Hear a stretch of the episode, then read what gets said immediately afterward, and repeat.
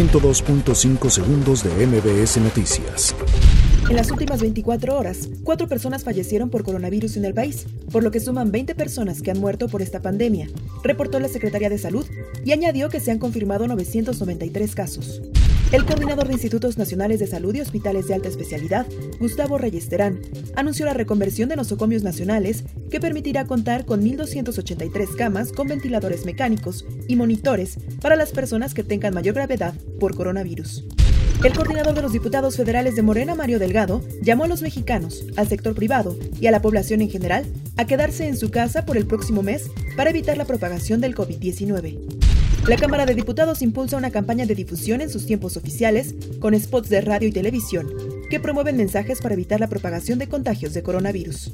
El director de prestaciones médicas del Instituto Mexicano del Seguro Social, doctor Mauricio Hernández, reforzó el llamado solidario a quedarse en casa a las personas que presenten síntomas asociados al COVID-19. La secretaria de Salud de la Ciudad de México, Oliva López, informó que se han registrado 70 casos de sarampión en la capital, pero solo dos continúan con síntomas. La jefa de gobierno encabezó la sesión del Comité Metropolitano de Salud, en la que autoridades sanitarias de la Ciudad de México, del Estado de México y la Federación dieron seguimiento a las medidas y capacidad de respuesta para atender a pacientes con coronavirus en ambas entidades.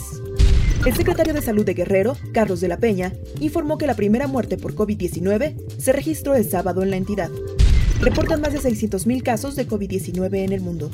El presidente de la Suprema Corte de Justicia de la Nación, Arturo Saldívar, informó que el Poder Judicial de la Federación cederá sus tiempos oficiales en radio y televisión para campañas de salud contra el COVID-19. 102.5 segundos de MBS Noticias.